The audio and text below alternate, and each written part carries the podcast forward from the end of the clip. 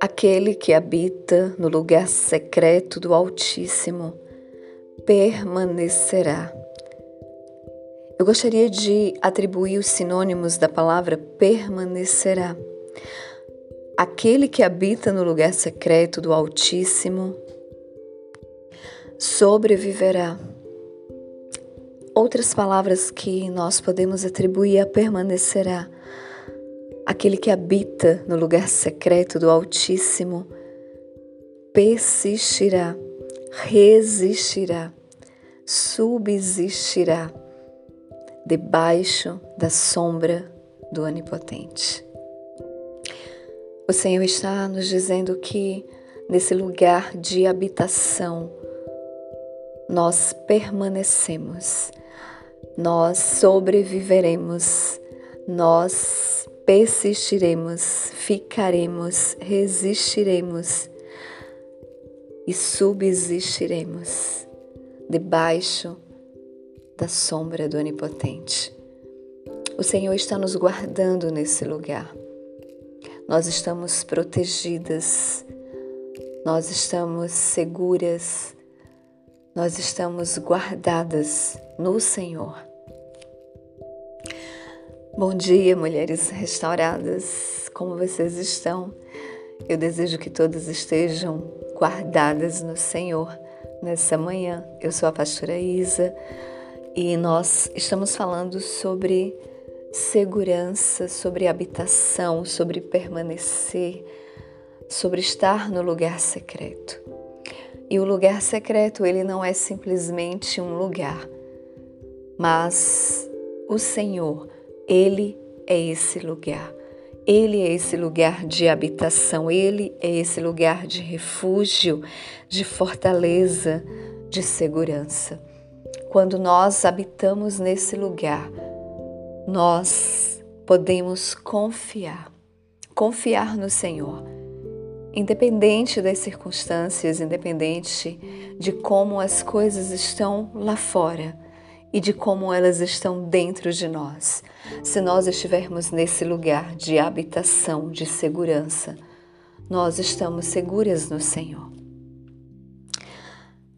O salmista, nos Salmos 91, ele fala que quando nós habitamos e permanecemos nesse lugar, nós somos livres do medo. É tirado todo o medo quando nós estamos nesse lugar, nós entendemos o livramento do Senhor. Nós entendemos que o Senhor está guardando e cuidando. E ainda nesse lugar o Senhor nos dá força. Nesse lugar nós somos fortalecidas no Senhor. Fortalecidas para enfrentarmos todas as dificuldades, todas as adversidades Nesse lugar, o Senhor diz que nós clamamos e Ele nos responde. No versículo 15, o Senhor diz: Ele clamará por mim e eu o responderei. E ele ainda diz que ele estará conosco na tribulação, ele nos livrará e ele nos honrará. Ah, nesse lugar secreto, nesse lugar de esconderijo, nós somos tratadas pelo Senhor. Também nós podemos ser tão verdadeiras e expostas diante dele. Não precisamos nos esconder de nós mesmas, mas nós seremos verdadeiras e sinceras diante do Senhor. Nesse lugar nós estamos desnudas, é um lugar de intimidade. É um lugar onde nós nos entregamos completamente na presença do Senhor e onde nós ouviremos a Sua voz ainda que por um momento não consigamos falar. Mas o Senhor que nos conhece profundamente, o Senhor que sonda os nossos corações, Ele está nos, nos aguardando nesse lugar. Apenas vá para esse lugar. Apenas busque nesse lugar a segurança, o socorro, o livramento, a ajuda O Senhor ele está nos aguardando. O Senhor ele está esperando, porque se nós o clamarmos, se nós o buscarmos, ele nos responderá.